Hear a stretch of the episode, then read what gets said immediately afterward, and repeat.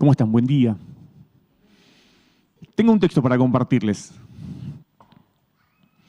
Teníamos así como ganas de, trabajar, ¿ya, salió? No.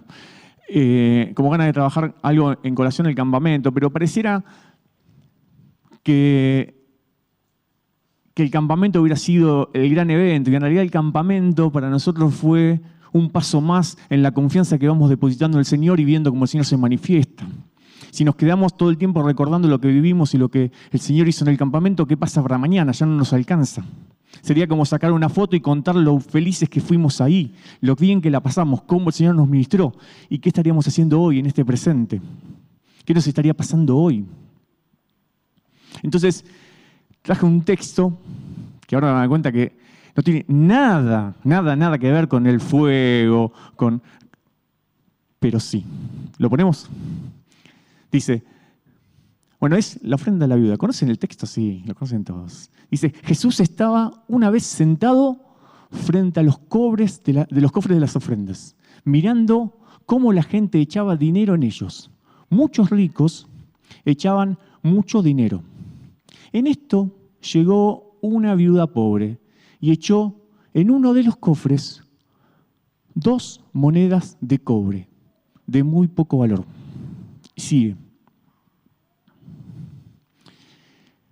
Entonces Jesús llamó a sus discípulos y les dijo, les aseguro que esta viuda pobre ha dado más que todos los otros que echan dinero en los cofres. Pues todos dan de los que les sobra, pero ella, en su pobreza, ha dado todo lo que tenía para vivir. ¿Sí? ¿Están acá? Tiene un peso particular la palabra, porque podríamos empezar a pensar de que vamos a hablar de la ofrenda, del dinero, de si tenemos que ofrendar, diezmar, pagar impuestos, tema interesante para estas elecciones. No tiene que ver con esto lo que el Señor me, me está permitiendo hablar esta mañana. Tiene que ver con lo que hay en el corazón, en el corazón tuyo, no en el de la viuda. Dicen los comentaristas que la viuda tenía una confianza completamente especial y particular. Y algún crítico dice, y bueno, pero igual era la única alternativa que tenía, ya está, se moría si no. Entonces dijo, bueno, confío porque es mi única posibilidad. ¿Cuántas veces llegamos al Señor en la última posibilidad? A ver, eso no, no es algo que no nos sorprenda. Es algo que no sorprende el venir al Señor como el último recurso. A medida que vamos creciendo en la fe y vamos siendo maduros, empezamos a entender que el Señor es nuestro primer recurso, no nuestro último recurso. Esto tiene que ser una convicción que día a día tenés que renovar. Señor, voy a vos porque sos lo mejor y no porque sos mi única alternativa. Sos mi mejor posibilidad, no la única que tengo. Siempre me permitís elegir, siempre me permitís decidir, siempre me permitís vivir en libertad, pero yo elijo a vos porque vos sos mi mejor alternativa.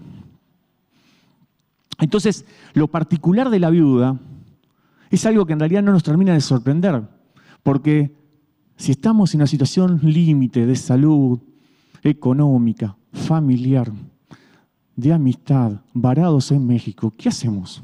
Perdón, ¿qué hacemos? Vamos al Señor desesperados. Porque se nos acotaron todas las, posibilidades. ¿Es el Señor o es el Señor? ¿Es un milagro o es un milagro? Entonces, ¿qué fue lo que sorprendió al Señor acá? Yo creo que habría muchísimos que les pasaba esto, que iban en el momento de necesidad a llevar. ¿Qué le habrá sorprendido? ¿Alguna idea? Porque estaba, ¿se dan cuenta de la situación? Estaba Jesús sentado delante de los cofres de las ofrendas. O sea, estaba prestando atención a lo que sucedía con las personas que llevaban sus ofrendas, que cumplían con el mandato. Y dice que iban muchas personas, muchas personas adineradas, y llevaban muchas ofrendas. ¿Está mal que las personas adineradas lleven ofrendas? No. Es más, hay, un, otro versículo que Jesús atiende particularmente a los fariseos, que les dice que son unos hipócritas, porque en realidad ellos cumplen a rajatabla, cumplen a rajatabla con las ofrendas, ¿no? que dice que, ofrendan hasta esos, eso que le da la propiedad que ni siquiera cultivaron, que tiene que ver con el comino, con, con, el. Se me fue la otra. Son plantas aromáticas. Hasta con eso ellos cumplen con la ley. Pero el corazón estaba lejos. Ahora, Jesús no habla del corazón de las personas que estaban adineradas, que llevaban sus ofrendas y que esas ofrendas eran buenas. ¿Por qué no habla? ¿Por qué no lo sorprende? Y sí lo sorprende el corazón de la viuda. Lo sorprende y va y hace que sus discípulos tomen nota de esto.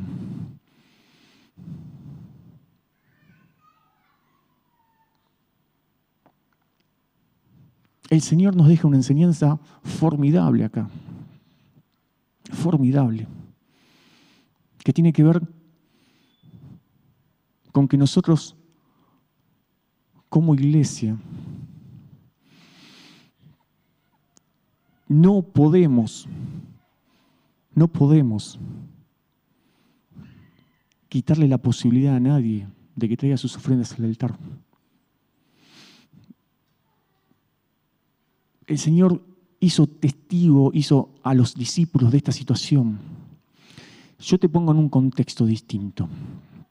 Viene una persona, vos, un líder formado de la iglesia, una persona que entiende de la iglesia, que el Señor te ha prosperado y te ha dado muchos recursos. Y vos a rajatabla cumplís con tu ofrenda y la verdad es que pones la ofrenda y estás lleno tu corazón porque vos cumplís y demás. Ahora, Viene un hermano y te dice, yo estoy sin trabajo, esto, esto, esto. ¿Aconsejarías que ofrende? ¿Aconsejarías que diezme? ¿Pedirías que ponga? Yo no. Yo no. Y ahí tengo que entender que el Señor no se va a alegrar por lo que yo estoy generando en el otro. Porque yo, sin quererlo, porque no es lo que está motivando mi corazón, pero sin creerlo, estoy enseñándole a la persona que confíe más en sus últimos recursos de este tiempo y no que confíe en la provisión de Dios. Le estoy enseñando sin darme cuenta de que es más importante lo que podés retener que lo que puedes dar en gracia, que lo que puedes dar al Señor. Y esto tiene que ver no solo con el dinero, también tiene que ver con los dones, con los talentos, con el servicio. Yo cuando retengo el corazón de una persona porque no está preparada a que sirva, lo que estoy haciendo muchas veces es no permitiendo que el Señor se alegre y se sorprenda de que viene sin entender todo, pero que su corazón es genuino, de que su corazón está manifestando que Dios es lo más importante. Si yo como líder de la iglesia no entiendo de que no hay ninguna circunstancia natural que atraviese cualquier persona, sea económica, de salud, familiar, de adicciones, que lo haga inhábil o que lo inhabilite para presentarse al Señor y entregar sus dos monedas de cobre, su ofrenda insignificante comparada con las grandes ofrendas de los demás, de los grandes adoradores, de los grandes siervos, de las palabras súper reveladoras, de las palabras inspiradoras, de las palabras bien formadas. Si yo, como, como miembro de esta iglesia, no habilito un espacio donde vos puedas traer tus dos monedas de cobre al Señor, y así que el Señor haga un milagro al reconocer un corazón entregado, un corazón dispuesto, un corazón que confía en el Señor. ¿Qué estamos predicando? ¿Qué estamos predicando? El Señor atendió en muchas ocasiones el tema de las ofrendas y los diezmos. Lo pusieron a prueba varias veces y demás. Pero era algo que le interesaba en forma particular. Yo no sé cuál es tu situación con respecto a las ofrendas y a los diezmos. No lo sé, no es el tema de hoy. Si es algo que te está impidiendo o cada vez que tenés que pensar en la ofrenda o es el momento de la ofrenda, vos te aparece una carga en tu corazón, yo te recomiendo que lo pongas en las manos del Señor a eso también. Porque no podés confiar, no debes confiar, no te conviene confiar más en los recursos que en aquel que provee los recursos.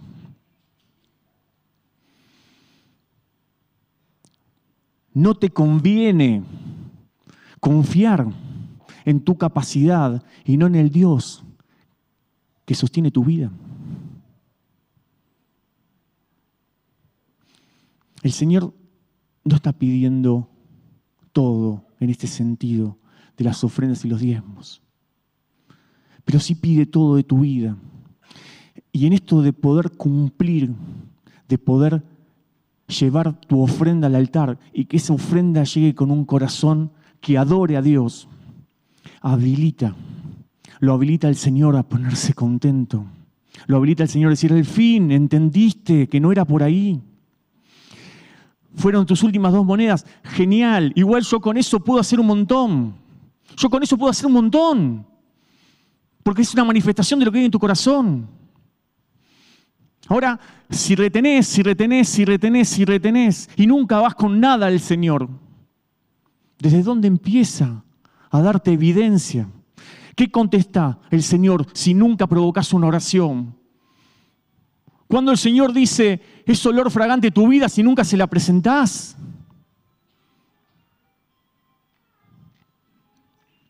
Si no hay de vos una respuesta, en el campamento hablábamos de un noviazgo. El novio día tras día le decía, me gustás, me encantaría salir a conocerte. Le mandaba flores, le mandaba chocolates, le mandaba mail.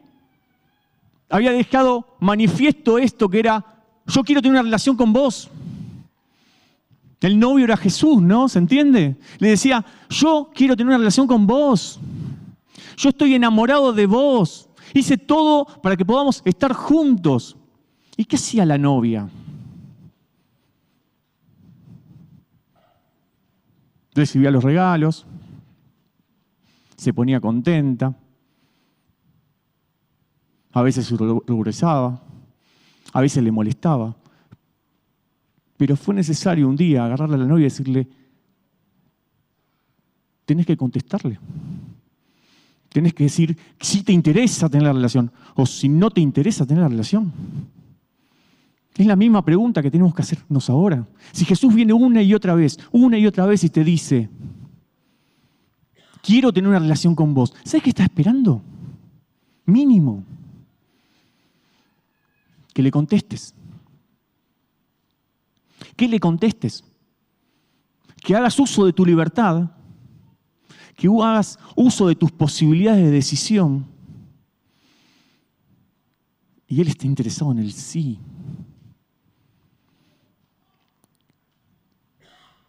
Él está interesado en ese sí. Y ese sí, Él lo quiere en tu economía. Ese sí lo quiere en tu relación matrimonial. Ese sí lo quiere en tu contexto familiar. Ese sí lo quiere en tu contexto laboral. Ese sí lo quiere en tus estudios. Ese sí lo quiere en, cómo te tratás a vos. No sé cuánto tenés para ofrendarle hoy al Señor.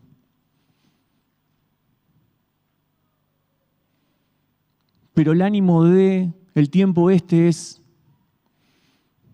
eso que no tiene valor, eso que es insignificante, eso que no que es despreciable, es como una moneda hoy tirada en la calle. ¿Quién se agacha a levantar una moneda hoy? ¿Hoy se agacha alguien a levantar una moneda? Vamos, Gloria. Yo he cambiado chipa en Puente La Noria para poder viajar hace unos años a la iglesia, porque si no comprábamos chipa no nos daban cambio para moneda, teníamos que poner como 50 pesos de moneda dentro del colectivo y, hoy están las monedas en casa y ni Maitena las quiere agarrar. Me dice, ¿esto me das? Me dice. Eso que está todo el mundo despreciando. Eso que desprecian todos. Eso que desprecias vos. Que muchas veces es tu propia vida. Es lo que el Señor está pidiendo.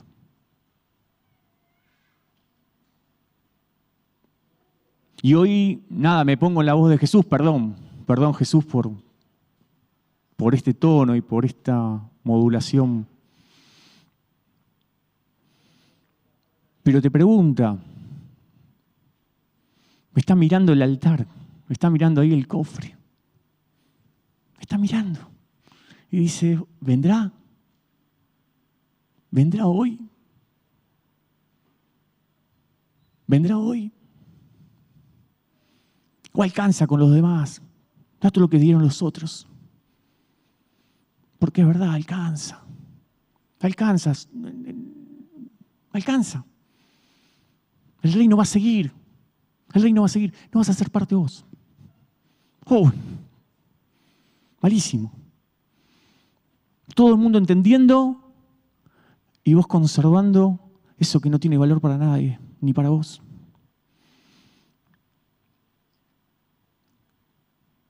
¿Me estás siguiendo?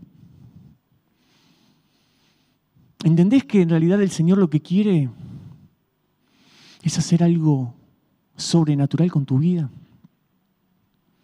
¿Entendés que el Señor quiere manifestar su reino a través de tu vida y que vos seas el primer testigo de eso? No importa lo que hace con lo que los demás han logrado que sobreabunden sus vidas, no le importa, porque aún esos que sobreabundan muchas cosas también tienen algo sin valor que puesto en las manos del Señor, el Señor puede hacer un milagro de ahí. No está limitado a tu poder adquisitivo, ¿se entiende? Somos pobres sentimentalmente, ¿cuántas veces? Emocionalmente somos pobres, intelectualmente somos pobres. Ahora poné esa carencia en delante del Señor y decirle, Señor, acá está. Acá está, Señor, acá está. Y te vas a sorprender porque el Señor se va a alegrar. Se va a alegrar como se alegró con la ofrenda de la viuda. No te lo imaginabas a Jesús adelante tuyo mirando cómo actúas, ¿no? Y no hay juicio en Él. Hay amor incondicional. Él cuando te mira, no está esperando que te equivoques para que haya castigo. Porque la paga del pecado es muerte, pero eso no es algo que el Señor pone a partir de lo que, de cómo se relaciona con vos. En realidad Él se relaciona con vos para que justamente no sufras de esa condenación. Entonces Él cuando está delante tuyo, cuando se para delante tuyo, cuando se acerca a vos y está observándote, te está mirando, está esperando que vos des una pica, una pequeña señal de manifestación en tu corazón de que te interesa. Para Él de eso, de eso poquito, hacer una obra nueva.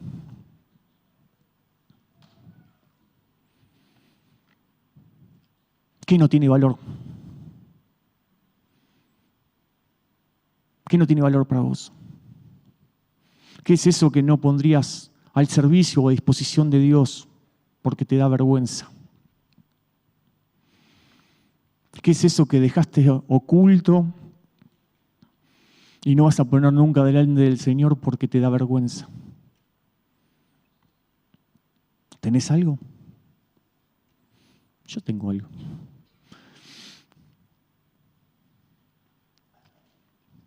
Y mi desafío es animarme a ponerlo delante del Señor. No lo logré, ¿eh?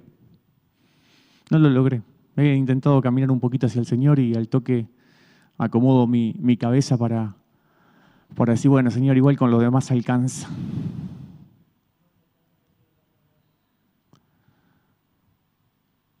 Pero al Señor no le da lo mismo que yo no se lo dé. Al Señor no le da lo mismo.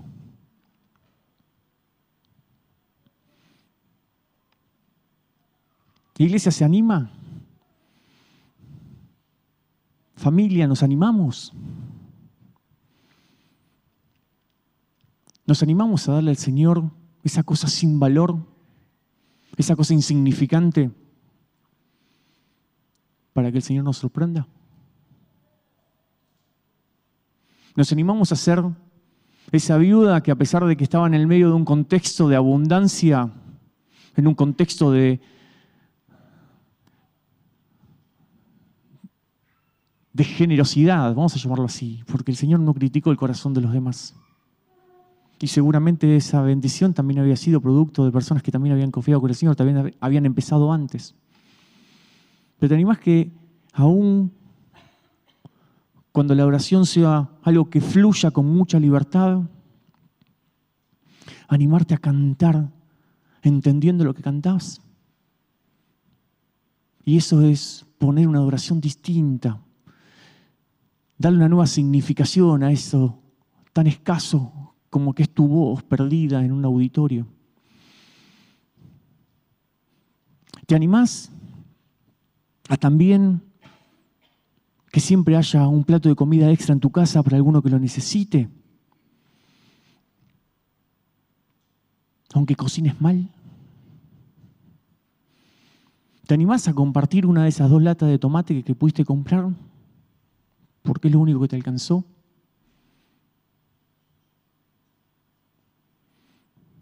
¿Te animás a provocar milagros a partir de las cosas que son escasas en tu casa?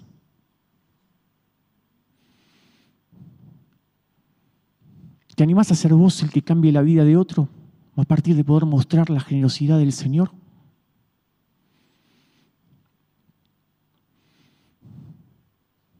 ¿Te animás a ser vos el que alegre al Señor a tal punto de que quiso compartir esa alegría con los discípulos y mostrarles lo que estaba pasando.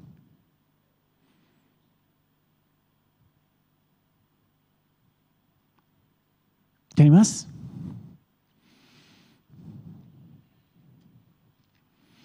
¿Te animás?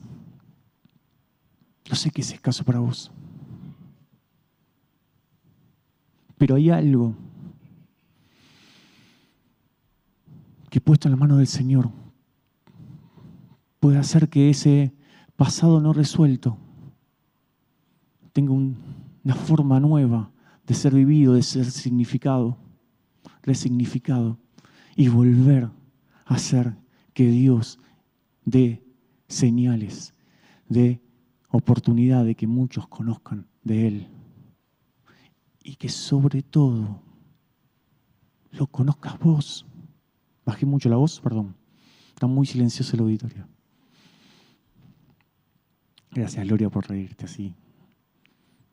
¿Quieres ponerte de pie? No tengo mucho más para decir, pero seguro que el Espíritu tiene para ministrarte. Así que vamos a tener un tiempo de, de búsqueda, porque volvemos al principio, si no es tu respuesta, la respuesta del de al lado no importa. Si no sos vos el que responda, el Señor va a seguir esperando tu respuesta, no importa que el resto del auditorio conteste. Si no es tu adoración la que querés presentar al Señor, el Señor la va a seguir esperando. Si no es tu ofrenda la que llega, el Señor la va a seguir esperando. No importa de que haya abundancia en su casa, porque en realidad Él está mirándote el corazón a vos. Y con eso que hoy te limita, que hace que vos no puedas vivir en libertad, porque cada vez que se habla de ese tema, se da esa situación, cada vez que aparece eso, a vos te genera en el corazón cosas que no son agradables, cosas que te dan bronca, cosas que te, que te, que, te, que te cierran el entendimiento, que entendés que no hay libertad ahí. Inclina tus rostros. Vamos a orar.